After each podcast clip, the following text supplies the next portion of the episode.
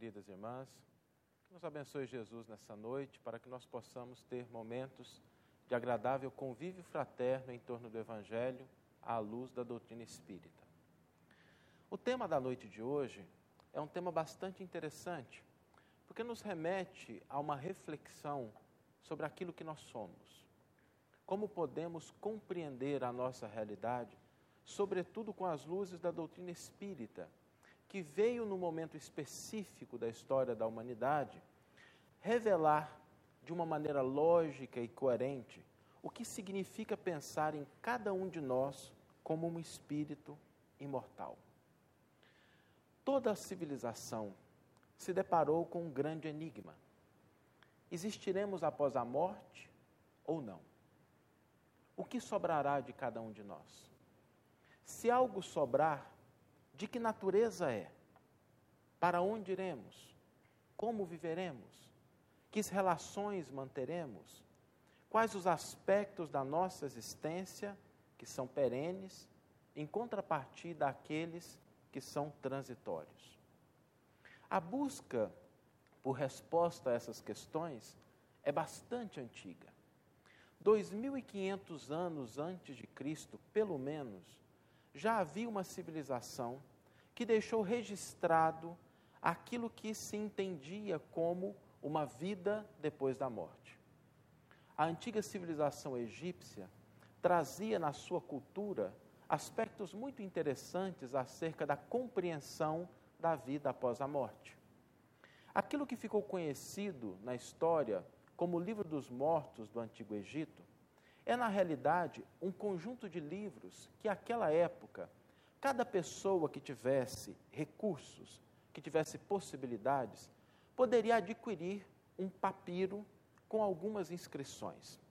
Não era algo barato, para se mostrar que desde o começo da humanidade se tinha a compreensão de que ganhar a vida eterna não era algo fácil. Aqueles mais abastados, que tinham recursos, encomendavam um papiro maior, os que tinham menos, um papiro menor, mas esse papiro tinha instruções, recomendações, orientações do que a criatura deveria fazer e dizer depois do momento da desencarnação, para não ficar perdido, segundo aquela cultura, por toda a eternidade vagando por esse mundo. Por isso as pessoas buscavam, sempre que possível, adquirir um desses pequenos papiros, que acreditavam elas lhes orientariam a uma chegada mais segura naquilo que nós entendemos hoje como plano espiritual. O conhecimento, portanto, da realidade do ser eterno não é algo novo. Mas durante muitos séculos, isso foi utilizado como instrumento de dominação e de exploração. Isso foi restrito a grupos específicos que tinham os chamados iniciados, os ensinamentos esotéricos, e durante séculos e séculos e séculos, a grande maioria da população ficava alheia às realidades espirituais, dependendo daquilo que alguns indivíduos pudessem lhes revelar.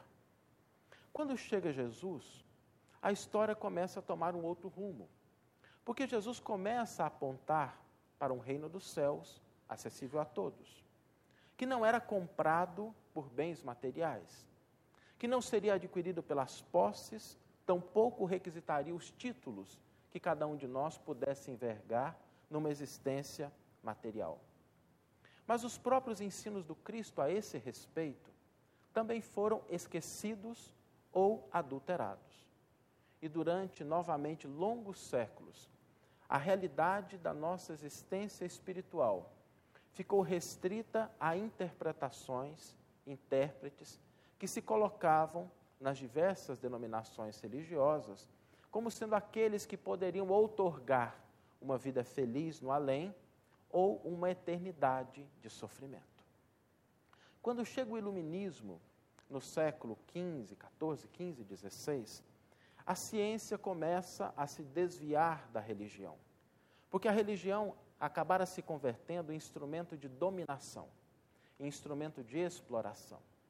A ciência querendo se livrar desse, desses grilhões impostos pelas estruturas religiosas, começa a negar toda a realidade espiritual. O que vamos encontrar no pensamento de Descartes de uma maneira patente, em que esse grande filósofo coloca uma distinção entre o que é material e o que é espiritual. A ciência deveria cuidar daquilo que é material a religião se preocupar somente com o que é espiritual. Essa cunha, essa fissão colocada no pensamento humano produziu efeitos desastrosos. Porque a ciência avançou e ela começou a explicar muito daquilo que a religião tinha como seus dogmas, como seus preceitos. E a mentalidade humana começou a avançar no campo da ciência, da intelectualidade e a definhar do ponto de vista da religiosidade. Ao ponto da ciência, na atualidade, afirmar, segundo algumas correntes, que Deus não existe. Que o Espírito, porque nunca foi testado, também não existe. Que a única realidade que nos cerca é a realidade material. Por isso, nós encontramos, na nossa atualidade, uma distinção em larga escala entre ciência e espiritualidade. Mas há aqui um problema. Porque a ciência, quando se lança ao entendimento de um fenômeno, quando se lança ao esclarecimento de algo que ela se propõe explicar, faz uso de um método, de uma forma, de uma abordagem. E a ciência humana tem especificamente valorizado muito o método experimental em busca da verdade. Aquilo que se pode pesar, tocar, repetir, está no escopo do que é real. Todo mais não faz parte senão do mundo da fantasia de alguns. A própria divindade é paulatinamente jogada a cantos esquecidos do pensamento científico na atualidade. Essa postura padece de uma limitação. Em primeiro lugar, porque nem tudo pode ser submetido ao método experimental.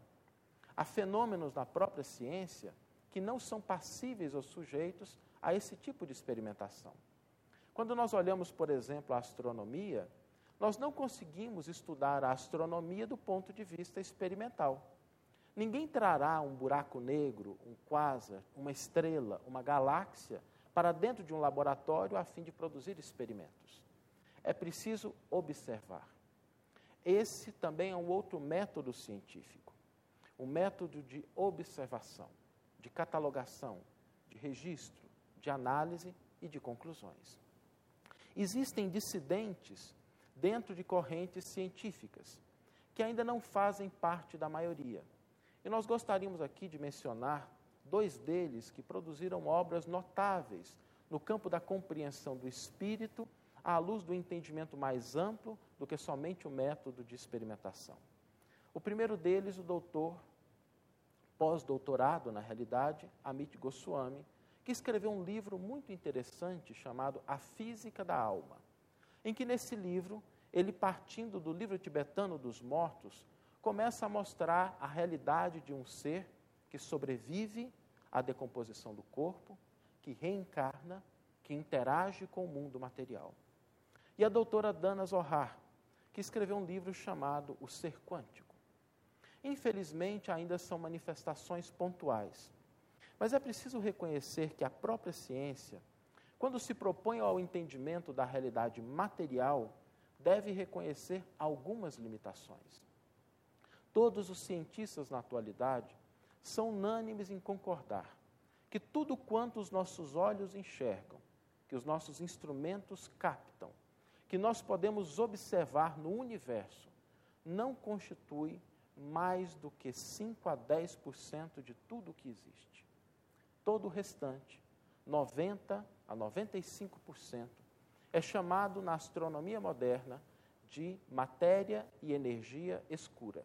Escura não porque sejam escuras, mas porque são indetectáveis por qualquer instrumento na atualidade, por mais avançado que ele seja. Para mostrar que o nosso entendimento avança, mas ele ainda tem limitações. Por isso não há que se falar em conclusões definitivas em matéria de conhecimento, principalmente quando nós tratamos do plano espiritual. Porque do plano material, nós sabemos pouco sobre quase nada e absolutamente nada sobre quase tudo. Mas há aqueles que buscam uma compreensão. Contudo, no século XIX, houve um homem que estudou, catalogou, observou essa realidade de uma forma como nunca fora feita até então na história da humanidade. Allan Kardec, se defrontando com o fenômeno das mesas girantes, terá a oportunidade, como cético que era a princípio, porque Allan Kardec não considerou os fenômenos como verdadeiro, lo, verdadeiros logo que tomou conhecimento deles. Ele rejeitou bastante aquelas manifestações que ele via como frivolidades de uma época na França repleta de modismos e achava que as mesas girantes eram mais um desses modismos. Em uma das reuniões que Allan Kardec participou, ele teria oportunidade de afirmar: Não posso crer que uma mesa possa pensar, falar ou escrever. Porque ela não tem sistema nervoso, porque ela não tem músculos. E até que se me prove que um móvel possui tais elementos, eu continuarei considerando esses fenômenos como mero embuste. Nesse momento, começou a se formar uma resposta que ficaria gravada nos anais da história do Espiritismo. Os espíritos responderam, mas não é a mesa quem fala. Somos nós, os homens e mulheres, que habitamos antes, outrora, os corpos de carne, que vimos para vos esclarecer acerca da realidade do mundo espiritual.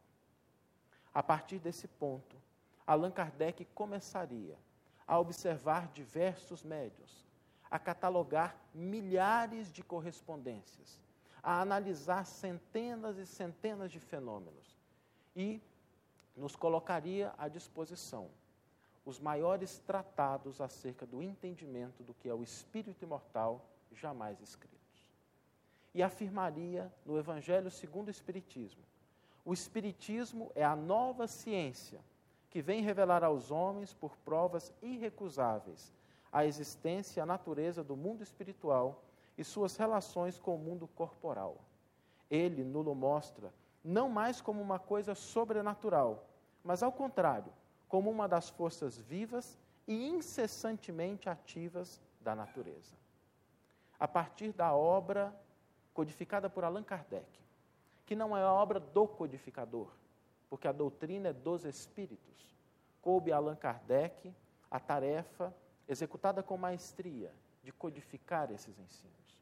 Nós começamos a compreender um pouco mais aquilo que representa o mundo espiritual e a nossa realidade como ser imortal. Sobretudo no livro Céu e Inferno, que este ano comemora 150 anos, nós temos na segunda parte algo muito interessante. Pela primeira vez, espíritos foram convocados a trazer o seu depoimento, livre de misticismos, livre de crendices, para revelar a situação em que se encontravam, a realidade na qual viviam.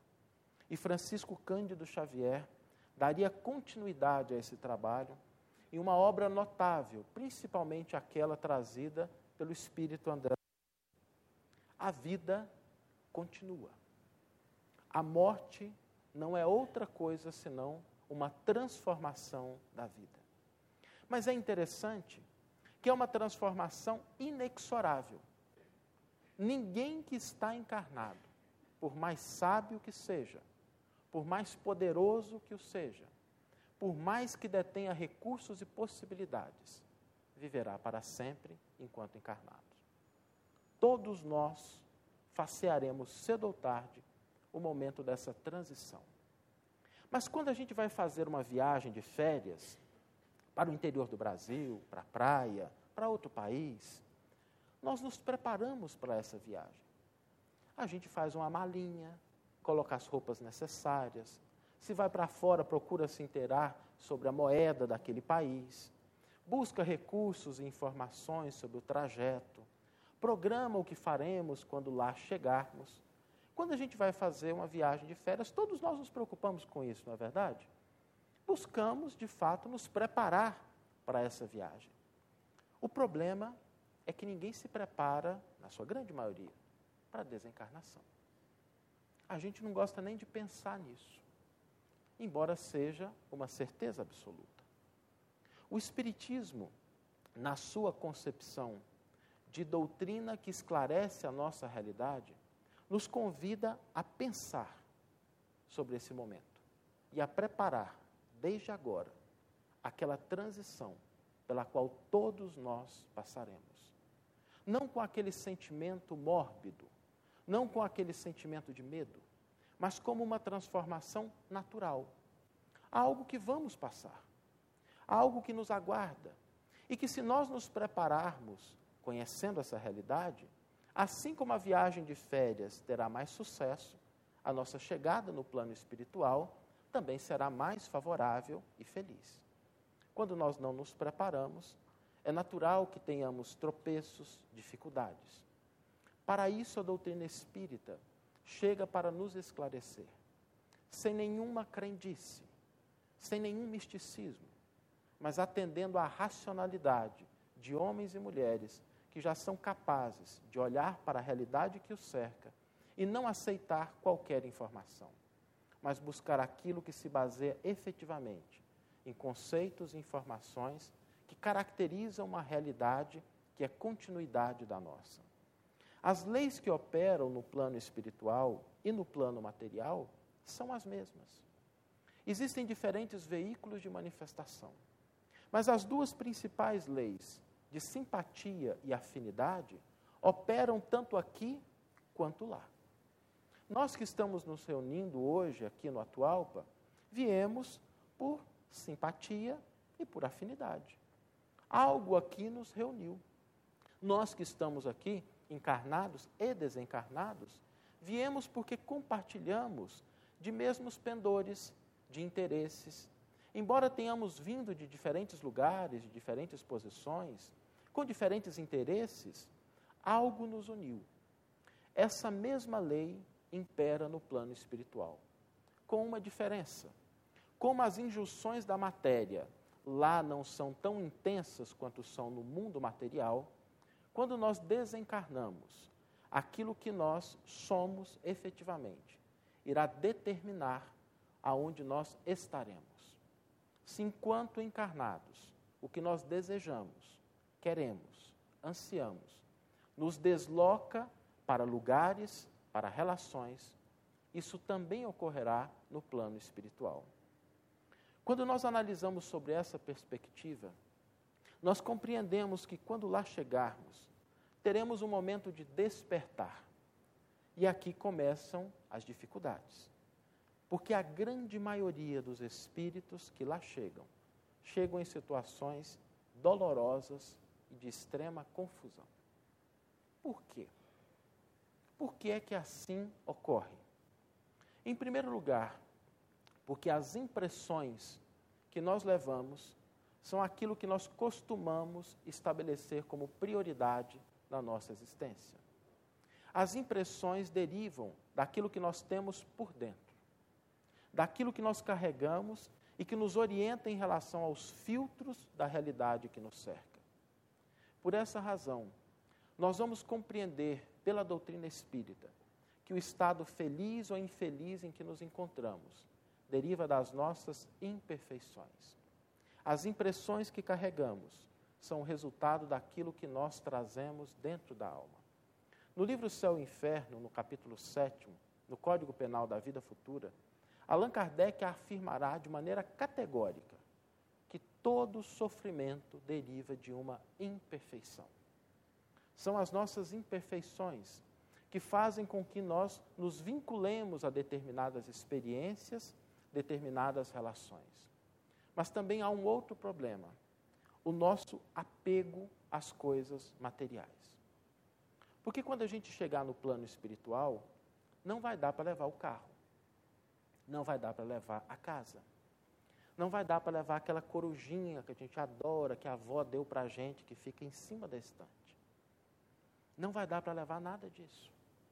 Quando nós nos apegamos a essas coisas, nós continuamos vivendo uma realidade que já não é a nossa. Uma realidade que já se transformou. É como na nossa vida mesmo. Quase todos os que estamos aqui somos adultos e passamos pela fase da infância. Alguém ainda tenta calçar os sapatinhos que usou quando tinha dois anos de idade? Vestir as mesmas roupas? Carregar os mesmos livros quando começou a estudar? Mas muitos espíritos, quando desencarnam, agem dessa forma. Tentam manter os mesmos elementos de quando estavam encarnados. Tem uns que até vão para o trabalho, permanecem junto dos familiares, vivendo uma realidade que já não é mais a deles. Como se abrisse um novo horizonte de possibilidades, de realizações, de felicidade, e a pessoa permanecesse presa ao passado. Por isso, um dos maiores problemas que enfrenta o espírito é o do apego. O apego a coisas que servem como material didático para o espírito imortal. Tudo o que nós possuímos são concessões da divindade para que nós conquistemos valores verdadeiros e eternos. Mas quando nós invertemos aquilo que representa o material didático, que tem um propósito, como sendo um fim em si mesmo, nós limitamos e nos acorrentamos a essas realidades. Por isso encontramos situações dolorosas, já narradas pela espiritualidade, de espíritos que permanecem vinculados aos despojos materiais, aos bens, às posses, que deixando uma herança, começam a perceber que aquilo que eles imaginavam que seria o uso dado aos recursos que deixaram, não tem a direção que gostariam e começam a obsidiar pessoas encarnadas. Desapegar é algo muito importante.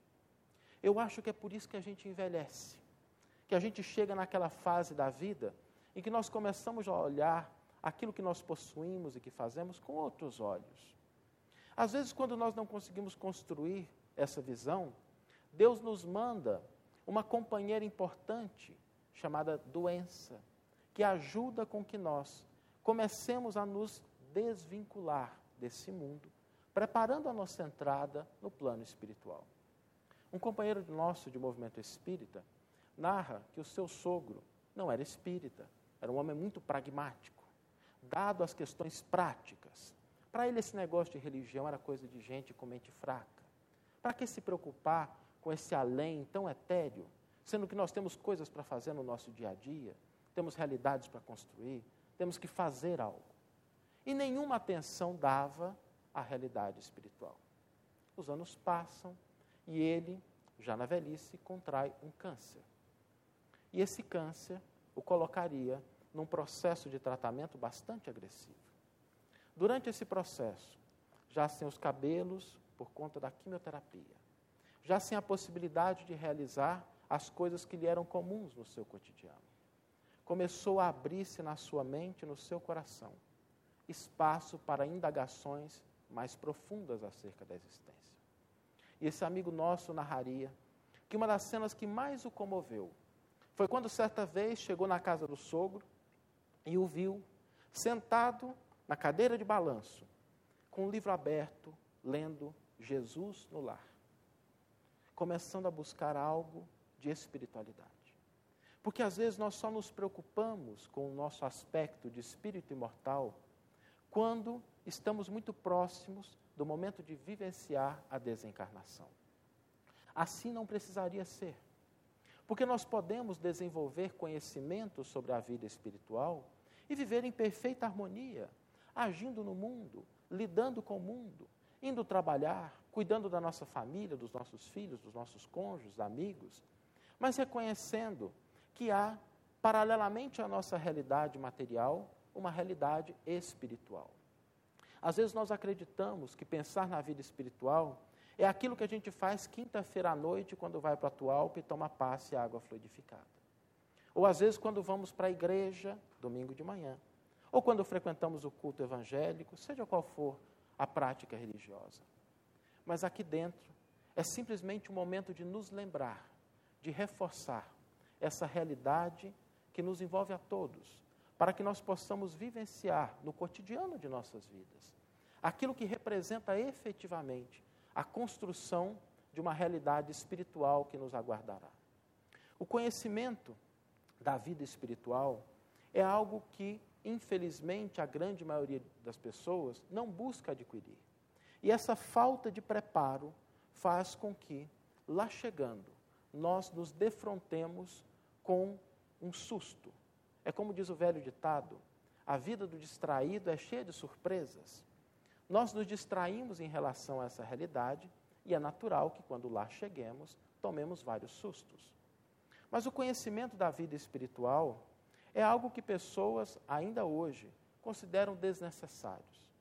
E nenhum conhecimento buscam ter. Imaginemos como uma pessoa que nada tem de conhecimento espiritual receberá de surpresas quando chegar no plano espiritual. Como ele se faceará com essa nova realidade? Não estamos nos referindo às diferentes posturas, porque há criaturas de uma ética irretocável, mas que não cultivam os valores da espiritualidade.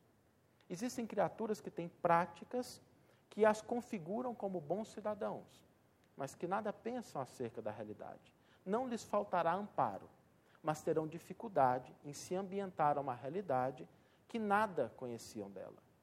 Há conhecimentos que também são equivocados e que comprometem a situação do espírito na espiritualidade. Certa vez, num grupo mediúnico, nós atendemos um espírito, uma senhora, que havia desencarnado fazia 15 anos. E a grande preocupação dela era achar a cama onde ela dormiria durante todo o tempo até que ela fosse ressuscitada. 15 anos nessa situação, buscando uma realidade que não existia. Depois de algum diálogo com ela, o orientador do grupo mediúnico se manifestou e nós tivemos a oportunidade de indagar se casos como aquele eram muito comuns. Ele nos disse que mais do que imaginávamos. Alguns, inclusive, chegam a tal ponto que permanecem em estado de letargia durante vários anos, porque acreditam que é isso que deve acontecer depois da morte. Existem conhecimentos que são limitados, que revelam uma realidade que é parcialmente correspondente àquilo que encontraremos. E existem conhecimentos que são conquistados. Quando nós começamos a pensar sobre a realidade que nos aguarda, nós começamos a fugir de dois equívocos principais. Os equívocos deste mundo, em relação a nós mesmos e em relação ao próximo. Porque começamos a reconhecer que tudo o que fizermos para nós, nós receberemos os resultados por herança. E tudo o que fizermos para o próximo, nós também receberemos como resultado aquilo que houvermos semeado. Uma companheira nossa, que é profitente das religiões, das congregações renovadas, evangélica, ela nos contou certa vez, estava muito preocupada, porque o pastor da igreja que ela frequentava tinha dito que quando a gente morrer, nós vamos nos defrontar com um grande painel. E que tudo aquilo que a gente escreveu no WhatsApp, no Facebook, vai ser projetado e lido em voz alta para que todas as pessoas escutem. E ela estava muito preocupada com a sua postura, o que é bom. Porque nós nem sempre pensamos que aquilo que nós dissemos e fazemos, um dia fará parte do nosso patrimônio espiritual. Às vezes a gente acha que faz uma coisa que ninguém vê. Aí desencarna e chega lá do outro lado. Encontra aquelas pessoas envolvidas naquela situação e as pessoas começam a tomar consciência daquilo que fizemos, das nossas escolhas. Quando nós entendemos essa realidade, nós começamos a ajustar a nossa existência para aquilo que é melhor para cada um de nós. Atendendo aquilo que o apóstolo Paulo dizia: tudo me é lícito, mas nem tudo me convém. Eu posso fazer muitas coisas, mas quais são as melhores para mim? Não somente do ponto de vista do imediatismo, mas do espírito imortal que herdará de si mesmo aquilo que houver construído. A realidade espiritual também está repleta de concepções que paulatinamente a ciência também vem avançando. Quando o espírito desencarna, ele tem sensações e percepções que não estão ligadas ao sistema nervoso, mas que estão ligadas ao corpo perispiritual. Por isso, se nós abusamos, às vezes, da comida, do álcool ou de outras substâncias, podemos até desencarnar num corpo sadio. Mas o nosso perispírito guarda o reflexo das nossas escolhas, dos nossos pensamentos. A maledicência, o ódio, a mentira, o desamor podem não estar expressos no veículo físico, mas ficam grafados no nosso corpo perispiritual. O mundo espiritual também tem uma organização social. E é interessante quando olhamos a estrutura geológica do nosso planeta, nós vamos encontrar um núcleo, um núcleo externo, um manto, uma crosta e uma atmosfera. Quando pensamos na realidade do plano espiritual do ponto de vista social, o espírito André Luiz nos traz informações bastante interessantes. Porque nós temos a Terra, que é o nosso planeta. Mais ou menos da crosta da Terra para baixo, nós temos regiões abismais. Regiões em que espíritos, afeitos ao egoísmo, afeitos à vilania, afeitos à violência, que querem ocultar-se das luzes que poderiam revelar aquilo que verdadeiramente o são, habitam regiões dessa natureza. Da crosta da Terra para a nossa atmosfera, nós temos as regiões umbralinas. Por isso, ninguém precisa ter medo de morrer e ir para o umbral, nós já estamos no umbral. O umbral é isso que a gente vive aqui, a realidade espiritual que está ao nosso lado. Acima das regiões umbralinas, segundo André Luiz, há uma pequena faixa de transição. Essa faixa de transição se destina a colônias de reajustamento de espíritos que ainda terão que reencarnar e outros poucos que precisam de um apoio para ascender às esferas superiores. Nosso lar fica exatamente nessa região de transição. Não é uma colônia de espíritos puros, de espíritos felizes. Por isso, se alguém queria, como muitos espíritas desejam, um apartamentozinho de dois quartos, uma casinha em nosso lar, eu vou dar uma boa notícia: tem lugar melhor do que lá. Lá não é o único lugar. Lá é o que a gente dá conta de enxergar. É certo que se a gente conseguir chegar lá já está bom demais. Mas a gente pode começar a desejar coisas melhores. A mãe de André Luiz foi para uma esfera que André Luiz não conseguia descrever. E que ele só acessava em situações em que ele estava com o veículo perispiritual adormecido, entre aspas, e ele podia ascender a essas outras esferas. Os aspectos da nossa vida no plano espiritual também estão relacionados à alimentação, nutrição e sensações. Nós nem sempre pensamos na alimentação como sendo nutrição do corpo, porque buscamos, junto com a alimentação, com a bebida, as sensações. O problema é que quando a gente chega do lado de lá, nós não temos esses elementos configurados para nos promover as sensações. O perispírito também necessita de nutrição, cada vez mais etérea na medida em que o espírito evolui. Mas quando nós nos afeiçoamos aos processos de nutrição, buscando mais as sensações do que dar a saúde para o corpo, e a gente desencarna e não encontra nada do lado de lá, muitos espíritos se prendem a processos de vampirização, porque não possuem o veículo material para trazer-lhes as sensações. Então se vinculam a outros que estão encarnados, para que a sensação do encarnado possa, de alguma forma, chegar até eles, satisfazendo os seus anseios. É como Divaldo Pereira Franco conta que certa vez um amigo seu, que era alcoólatra, desencarnou em função das consequências do alcoolismo. E dois anos depois, a filha procurou o Divaldo e perguntou: Divaldo, como é que está papai? Divaldo disse: A minha filha bebendo, do mesmo jeito. Porque se vinculava às sensações. Por isso, a disciplina de buscarmos a nutrição do veículo que nos acolhe. A linguagem também é um aspecto interessante, porque quando nós utilizamos a linguagem, nós nos valemos de símbolos. Quando nós olhamos uma figura, pensamos é uma vaca, não é uma vaca, é o desenho de uma vaca, é uma representação. Nos valemos disso para passar ideias. E a linguagem representa exatamente isso. Se nós formos colocar um objeto que todos nós conhecemos, se a gente escreve mesa ou fala mesa, todos lembram do móvel. Mas se vamos para o inglês, talvez alguns compreendam. Se vamos para o holandês, talvez poucas pessoas. E se a gente vai para o japonês, eu não vou nem tentar pronunciar, que é para não correr risco de errar. A nossa linguagem representa a externalização daquilo que nós somos. Para que nós possamos ser compreendidos numa reunião como essa, há um pensamento, um sentimento, uma ideia que se configura num cérebro. É externalizada através de cordas vocais e de sonoridade. Chega aos tímpanos de cada um que está ouvindo e é decodificado em matéria de sentido. No plano espiritual, para os espíritos ainda muito afeitos à matéria, a linguagem também é o único veículo de expressão. Na medida em que esses espíritos vão evoluindo, eles têm acesso às representações sutis da alma. Não necessitam mais de ouvir ou de ter o contato com a língua, porque conseguem captar o sentimento, conseguem captar as ideias.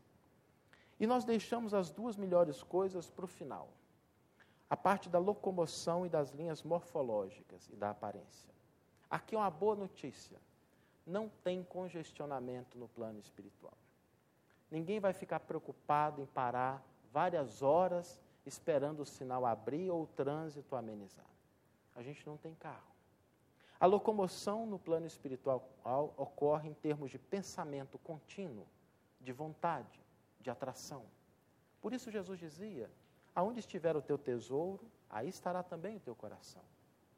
Aonde nós queremos estar, queremos de verdade, não do ponto de vista da intelectualidade. Porque às vezes a gente até vem para o centro espírita e pensa assim: quando eu sair daqui eu vou fazer tal e qual coisa.